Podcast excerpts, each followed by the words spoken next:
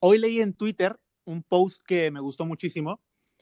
Decían que en el fútbol profesional llevarse la pelota es sinónimo de haber marcado un hack tick, pero que en el fútbol de la calle la pelota siempre se la lleva el dueño. Y que hoy Mbappé, que esta noche Mbappé eh, eh, cumplía con cualquiera de las dos acepciones. Eh, ¿Te suena, Juanjo Rueda, esta frase? Por ahí también me lo encontré, Dani, Juan. Por ahí también me lo encontré. Igual le regalé algo de cariño, algún like o algún fab.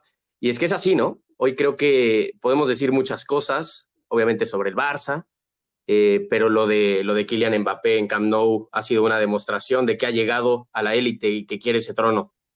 El post, Loren, era de Juanjo Rueda, eh, advirtiendo de que hoy íbamos a grabar este partido a partido en caliente, recién desempacado usted del Camp Nou. Sí, recién llegados, acabamos de llegar del Camp Nou, como bien dices. ¿Qué tal, Juanjo, Dani?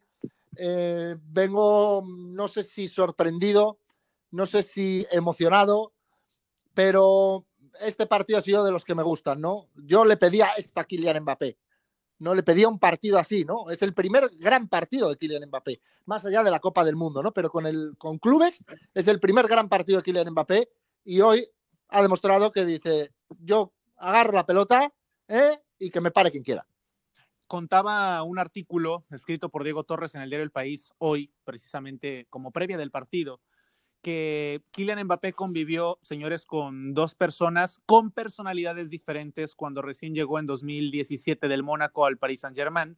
Uno de ellos se hizo un Cavani y Cavani le decía que mm, pues pensara un poco más, eh, un poco menos las jugadas, que aprovechara su físico y que se aventurara para ir al ataque y luego conoció a Neymar y Neymar le dijo que en vez de correr con el balón hacia el ataque, mejor midiera mm, los ritmos del partido para generar desde el espacio las jugadas. Y contaba en este artículo Diego Torres que finalmente Mbappé optó por asociarse más y mejor con Neymar. Hoy en ausencia de Neymar, Mbappé hizo caso a Edison Cavani. Y creo que hoy hemos visto un portento de jugador que no es que sorprenda a la mayoría porque lo suele hacer muy bien, pero es que tiene un físico impresionante y una actitud hoy cuanto menos, cuanto menos eh, eh, perfecta, aunque Pochettino decía, eh, charlando con TUDN, que no existía la perfección, pero es que lo más cercano que vimos de Mbappé en un desarrollo futbolístico pleno fue lo visto esta noche y, para muestras el gran juego que hizo el, el Paris Saint-Germain. Esa sensación de plenitud de un jugador que a los 19 años, Juanjo Juan, ganó ya una Copa del Mundo. Y creo que la clave, Dani, la clave de lo que apuntas es que Kylian Mbappé hoy no quiso parecerse a Neymar. Hoy se quiso parecer a Kylian Mbappé. O sea, hemos visto, lo hemos, eh, eh, vamos, me, sale París, me sale Old Trafford, ¿no? Diferentes campos en Europa y visto a Mbappé ahí, ¿no? delante nuestro, ¿no? Y sin el escudero, ¿no? Y sin el creador de juego Neymar, ¿no? Mbappé sabemos que aprovecha muy bien los espacios, que aprovecha muy bien el juego, ¿no? Entonces, eh, a ver, perdonadme, porque es que me están picando la habitación, claro, es que no se puede hablar. y sobre todo porque usted no habla. usted grita. Pues estos gilipollas que dicen. Juanjo. Mi sensación es que hoy eh, Kylian Mbappé eh, particularmente quería brillar, ¿no? Evidentemente es un jugador profesional, sus, sus cualidades los, las conocemos todos, eh, es un tipo que, como dices, es un proceso desde los 17 años en aquel Mónaco de Jardim hasta pasando por, ganar la Copa del Mundo hasta partidos como el de hoy. Pero hay que recordar eh, que este chico maravilla o este jugador que está em, dispuesto a, a, conseguir, insisto, el trono del fútbol mundial, hace no mucho, en los últimos días o quizá en las últimas semanas, se había venido manifestando un Vox Populi donde ya no tenía la misma valía quizás eh, Mbappé que la que mostraba o el potencial que podía llegar a, dibujar hace algunos años o hace algunos meses. Quizá producto de irrupción de otro tipo de jugadores, ¿no? Como lo de Haaland, que le ha llenado el ojo desde que llegó al, fútbol eh, de élite, u otros jóvenes talentos, pero hoy Mbappé lo ha tenido muy claro y en esas condiciones futbolísticas que tú platicas, Dani, eh, es, es, un futbolista que hoy, a la hora de definir, ha mostrado acompañando sus condiciones físicas, ha mostrado muchísima personalidad. ha hecho su primer hat-trick en la Champions, ¿eh? Pregúntale a tu vecino si quiere opinar sobre Kylian Mbappé. No, no, no, no. Que venga, que venga. que venga a tocarte y que se atreva a decirte algo. Es que Lorenzana, Lorenzana y yo, para el agregado cultural, estamos alojados en el mismo hotel como eh, suele ser, pero él está seis plantas más arriba. O sea, eh, al señor le dan mejores habitaciones con vista ¿Le tocó al destino Kylian Mbappé. Sí, le tocó, le tocó penthouse. Imagino que a su altura también hay señores que no soportan esta hora de la madrugada porque se está grabando aproximadamente a las 2 de la mañana hora de España pues que alguien esté dando de voces hablando de, de Kylian Mbappé. ¿Es el heredero, Juan? ¿Es el heredero, Juan, de, de, de Lionel Messi, eh, Mbappé, después de lo que viste hoy? No, no, no, no. No, no, yo creo que está un peldaño por debajo de Messi, de Cristiano y de Neymar. Sigo pensando lo mismo que pensaba antes del partido. Creo que está un peldaño por debajo. Creo que no le llega para, para tener ese nivel de esos tres, ¿no? Creo que es un peldaño por debajo, que, pero que lo que hace es rematadamente bueno. ¿no? Y lo que hace que es, agarra el espacio, ¿no? Y define. Y en eso es buenísimo. Y hoy, junto a ciertas cualidades que tiene con la pelota, supo aprovechar eso. Por eso decía antes que quiso ser Kylian Mbappé, no quiso parecerse a Neymar, ¿no? Quiso ser Kylian Mbappé y decir, aquí estoy yo y me voy a comer el mundo, ¿no? Pero yo creo que está un peldaño por debajo y que estará siempre un peldaño por debajo. Porque es un, es un definidor ¿no? Lo más parecido que hemos visto en Mbappé, y que se me perdone esta comparación, es Ronaldo Nazario. ¿no? En cuanto a la velocidad, a la arrancada del primer paso y en cuanto a la definición de cara portería, ¿no?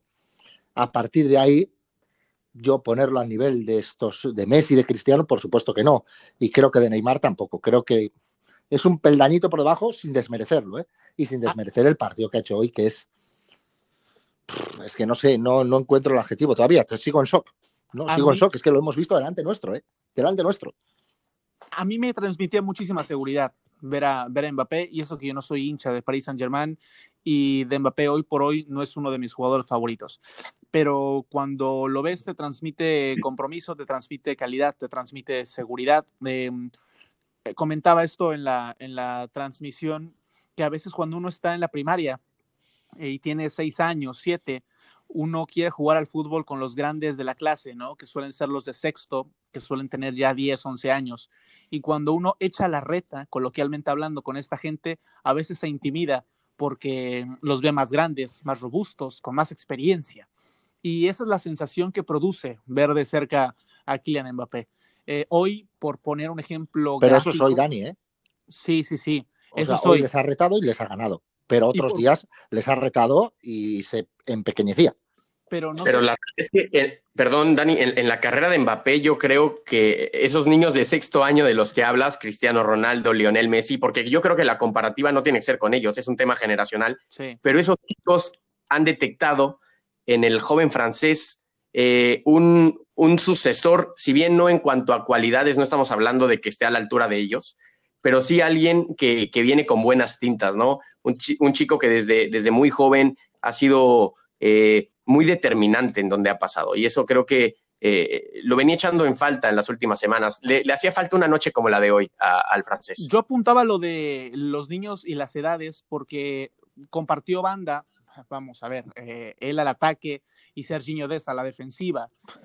son jugadores de una edad similar, y doblaba no solamente en calidad, sino también en proporción Mbappé a, a Serginho Dest. Es por eso que hoy el americano ha dado una de las peores actuaciones que se le recuerdan en el Barça y tuvo que salir de cambio. Em, hablaba Juan la virtud de la velocidad que tiene Mbappé y me llamaba la atención un apodo que le dicen sus más cercanos compañeros. Eh, le dicen Messier Toinset, eh, señor 37. Esto en alusión a, la velocidad que ha alcanzado Mbappé en muchos partidos, sobre todo a raíz de la Copa del Mundo, los 37 kilómetros por hora. Es que estaba a la altura de Usain Bolt en cuanto a velocidad de aceleración, el, punto máximo. Y es por eso que, es una de las virtudes que tanto tiene que aprovechar ahora más allá de su condición física, ¿no? Esa explosividad que hoy, hoy le vimos, ¿no? E, ese regate y eso que, tanto sacó de quicio a, a Ronald Koeman y, a un Paris Saint Germain que tuvo más la pelota. Yo me quedo muchísimo con, con una expresión de Kuman cuando sale al banquillo y grita hay que tener la pelota, pero un gesto de desesperación. Es raro ver que Kuman dé dos de pecho, ¿no?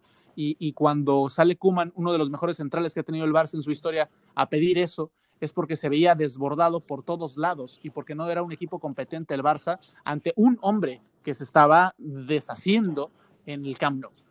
Y no es el, y, perdón, Juanjo, y no es el peor partido de, del Barcelona esta temporada. Yo creo que ha tenido partidos bastante peores que el de hoy. Hoy creo que el Barça com compite eh, relativamente bien, ¿no? Compite, ¿no? Otra cosa es que yo creo que no le da para más, no le da para más. Eh, Griezmann no puede ser el sucesor de nadie, ni comer en la mesa de nadie. Come en la mía y si le invito a comer, a mi casa, ¿no? Eh, Dembélé, pues ni Stalin se le espera.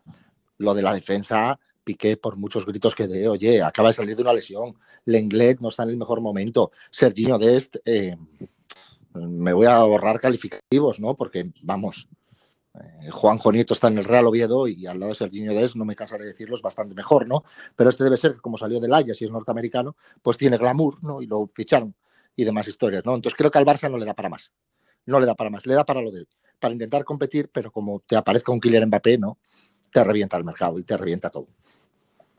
Juanjo. Es que quizás es la triste realidad, ¿no? Que nos hemos negado a asumir, y me incluyo, pero hablo exclusivamente de los aficionados del Barcelona.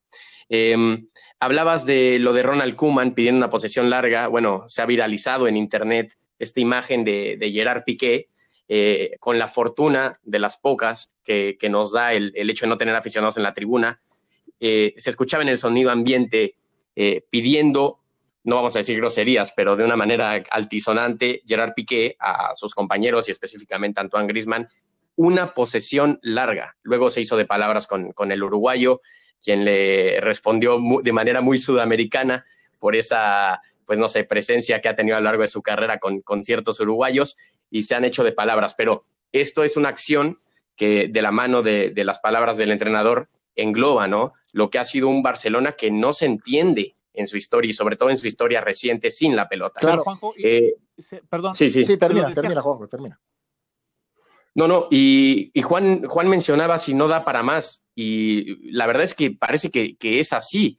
Hoy podríamos utilizar varios adjetivos para hablar de lo del Barcelona, que si ha sido desastroso, que si ha, eh, no sé, el que se te ocurra, ¿no? El que se les ocurra.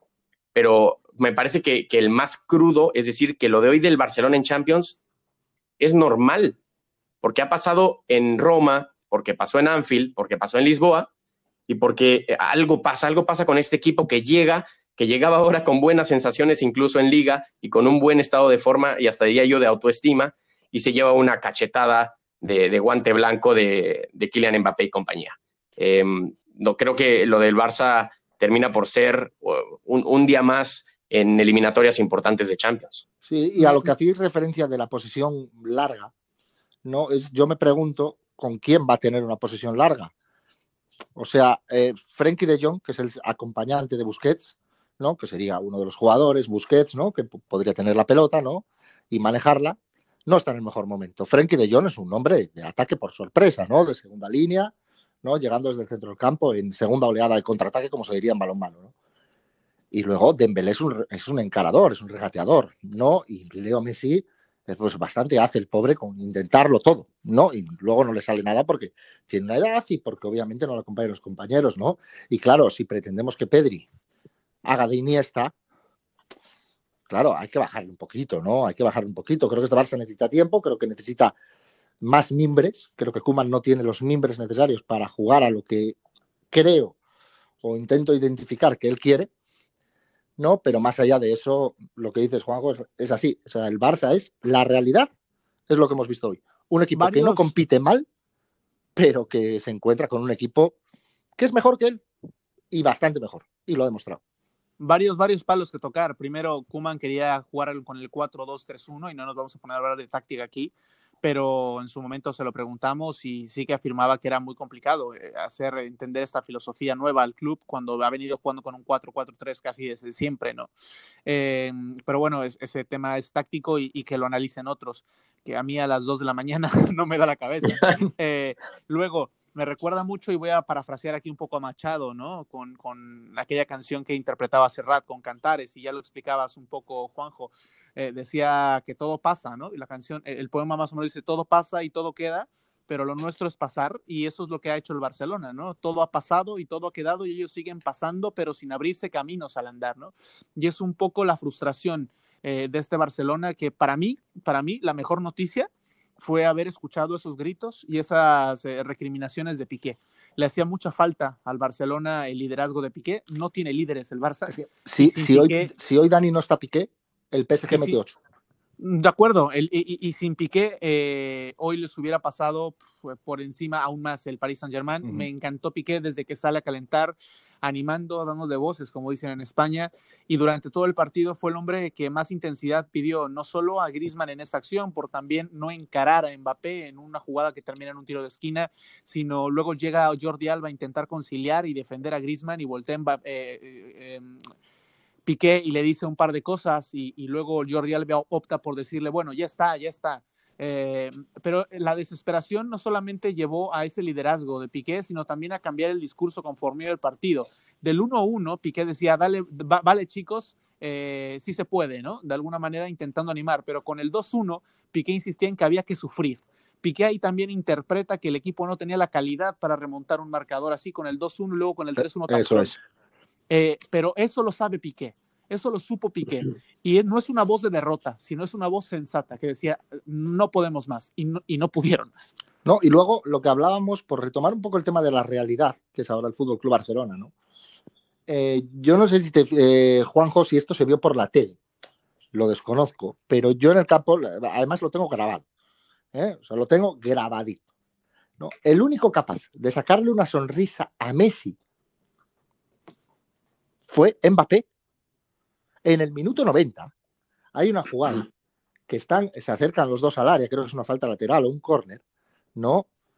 Y está, se acerca Mbappé por detrás de Messi, y Mbappé estaba de guasa, ¿no? Con mucha gente, con compañeros y demás, y no sé qué le suelta a Messi, no sé qué le dice, la verdad, no entiendo el francés, o sea, no sé qué le dice. ¿no? Ni sé leer los labios. Y de repente Leo Messi suelta como una carcajada, como diciendo, bueno, no. Entonces digo, coño, en 90 minutos no te has podido reír porque no has no te has encontrado cómodo en ningún momento dentro del terreno de juego, con lo cual no has disfrutado del juego, ¿no? Y viene el chaval que te está pintando la cara en el Camp Nou y que te está diciendo, aunque yo creo que no lo va a ser, el que soy yo el heredero, ¿no? Aunque sea por relevo generacional, te está pintando la cara y de repente te saca una sonrisa. No, me parece la, acción del partido y, y, lo que refleja más crudamente lo que es ahora mismo la institución, el club del Fútbol Club Barcelona. Y sí, Juan, y sí, porque si nosotros, eh, por lo que vimos en la televisión, eh, vemos el rostro de Messi desde el minuto 60, 70 hasta el final del partido, ya hemos visto ese rostro, ¿eh? lo identificamos. lo hemos visto en otras ciudades y ya las hemos platicado. Y también creo que es justo decir que por más que Messi sea para muchos el mejor del mundo, el mejor de la historia, en estos eh, hecatombes del Barça en la Champions también ha mostrado ciertas fases de desconexión y que quizás yéndonos completamente a los intangibles y no, y no necesariamente un rendimiento futbolístico, lo que hoy nos gustó de Piqué, el, jugador del Barça quizás echa de menos de su capitán. No nos vamos a meter a platicar de lleno en, un tema de, que tiene que ver con personalidad y carácter y temperamento de la... Es otra manera de liderar. Creo que, lo echa de menos. No sé cómo lo vean o no, no sé ustedes qué pudieron ver a, ras, de juego eh, en cuanto a, la actitud de Messi. ¿Cómo lo mm, notaron? A ver, yo, yo desde mi subjetividad, que es una palabra que nos gusta mucho a Juanjo y a mí, este, eh, yo sigo viendo al mismo Messi eh, desahuciado. Un Messi que intenta tirar de, ese amor que le tiene al Barça y, reivindicar a su equipo en cada partido, pero a veces no le da la gana porque la situación no lo motiva y otras veces cuando quiere no puede. Es muy fácil meterle muchos goles al Alavés, pero cuando te enfrentas a un equipo que hoy hombre por hombre es mejor que tú, eh, también es difícil cargar con, con esa responsabilidad. Y mm, ah, eh, luego ya de una vez tiro el tema. Para, para poder ir cerrando, em, eh, me, me llamó muchísimo la atención, me inquietó primero la imagen de Messi por esto que les digo, pero después que el entrenador en cuestión, por otro lado se lo agradezco porque es muy franco, Em, Ronald Kuman, ¿no? Al término del partido se, le pregunta en tu DN, ¿es definitivo el resultado? Y él responde, yo creo que sí. Yo creo que sí. No estamos acostumbrados a ese tipo de respuestas en los medios, pero cuando hay un tipo como Ronald Kuman que dirige al Barça y que dice, casi, casi más no podemos hacer, eh, y con la actitud del capitán. Esto me da a entender de que mínimo se puede llevar el Barça a otros cuatro en el Parque de los Príncipes, Juan. Sí, y luego eso es mentalidad, Dani, eso es mentalidad del Barcelona. O sea, nunca oirás jamás a alguien del Real Madrid perdiendo 1-4 en la ida, aunque sepa que es imposible la remontada, o casi imposible, nunca oirás decir que el resultado es definitivo. Nunca, jamás, jamás. El Barcelona le pasa algo de esto y la remontada aquella del, contra el PSG aquí, en el Camp Nou, no, son circunstancias muy especiales porque alguna vez en la vida te tiene que salir. No, pero esa mentalidad ganadora del Barcelona de ir a París a decirte, te voy a intentar remontar, no la va a tener nunca. Y luego igual estamos haciendo un podcast ese mismo día, a lo mejor Dios quiera que desde París, ¿no? Con un 1-5, ¿no? No lo creo. ¿No? Entonces, esa mentalidad es del Fútbol Club Barcelona. Y claro, qué mejor exponente del Fútbol Club Barcelona que Ronald Koeman, que lideró y marcó el gol de la primera Copa de Europa. Se sabe perfectamente cuál es la mentalidad del club y que si el Barcelona pierde 1-4 es mucho más difícil que remonte que si pierde el Real Madrid 0-6. Señor Rueda esa desilusión que, de la que habla Juan y que apuntabas tú también, Dani, creo yo que es muy de este Barcelona de los últimos años, ¿no? No, de siempre, yo ya no ¿eh? Claro, pero yo ahora en sus figuras ya, ya no noto esa sangre caliente y yo sé que es súper subjetivo, pero eh, no lo sé, me transmiten esa sensación de ahí vamos otra vez y creo yo que eh, cuando esa sensación se repite, hay momentos de que tienes que hacer un, cambio y agitar por completo y lavar completamente la cara de, un equipo, ¿no? Eh, y, no tiene que ver exclusivamente con el técnico, que siempre es cortar por lo más fácil. No, y creo que Kuman no tiene ninguna culpa, o sea, tiene su parte de responsabilidad, pero no tiene eh, la gran culpa. Esta limpia se tenía que haber hecho el día del 2-8. Y yo creo que eso que dice Dani, esa sensación que hoy deja Kuman en los micrófonos de TUDN, es, es un sentir que el holandés ha ido transmitiendo paulatinamente. Es decir, no venía él con, los tambores de fuera y con, con los pompones eh, de porrista esperando o, sabiendo que el Barcelona es aspirante, venía, venía anunciando ya ese mensaje de calma, de cautela, de que este Barça no da para lo que el aficionado del Barça se acostumbró en la última década a que dé. Y creo yo que ese es un, un tema similar súper eh, fuerte, Dani, porque no termina por ser eh, desilusionante, ¿no? Para el aficionado. Eh, el aficionado del Barça, y mira que viniendo al, hotel hablábamos con un, con un taxista eh, muy, muy majo, dicen aquí, em, está prácticamente resignado. Sabe que tiene jugadores que fallan en este tipo de partidos, producto también de la inexperiencia, ¿no? Y el aficionado socio del Barça sabe que su equipo tiene que reinventarse, literalmente reconstruirse. Y, y, sí, literalmente, porque ahora mismo no hay una directiva, no hay un presidente, no hay una, no hay una identidad eh, propia en este momento como, como entidad de fútbol. Em, sobrevive el Barça por su grandeza, porque lo es y porque ganó todo durante mucho tiempo.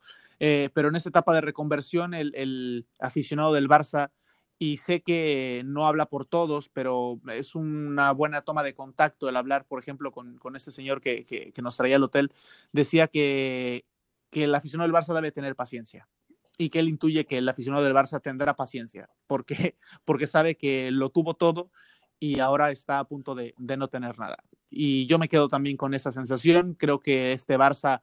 Eh, no le da ya para competir en liga, no le va a dar para competir en Europa mínimo dos años más para poderlo, para poder ver lo que fue. Y es un buen momento para que otros puedan tomar ese puesto en, las grandes competiciones europeas, porque es de lo que estamos hablando ahora. Señores. Yo tengo un, apunte del lado del PSG, eh, porque evidentemente las portadas ¿no? y los aplausos se los llevará Mbappé.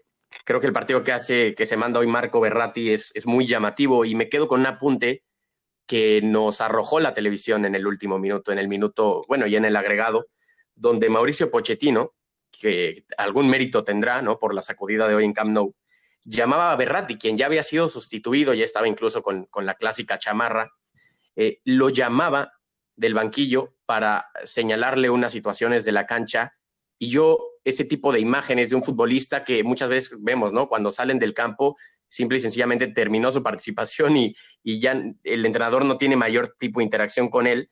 Para mí es un paso de estafeta, ¿no? Eh, Mauricio Pochettino le quiere dar las llaves del club del medio campo, mejor dicho, del medio campo del equipo parisino a, Marco Berratti, y luego te das cuenta que ese tipo de jugadores, quienes incluso saliendo del, terreno de juego están más cerca de los directores técnicos, terminan luego eh, en los banquillos. Me parece un detalle curioso de comentar.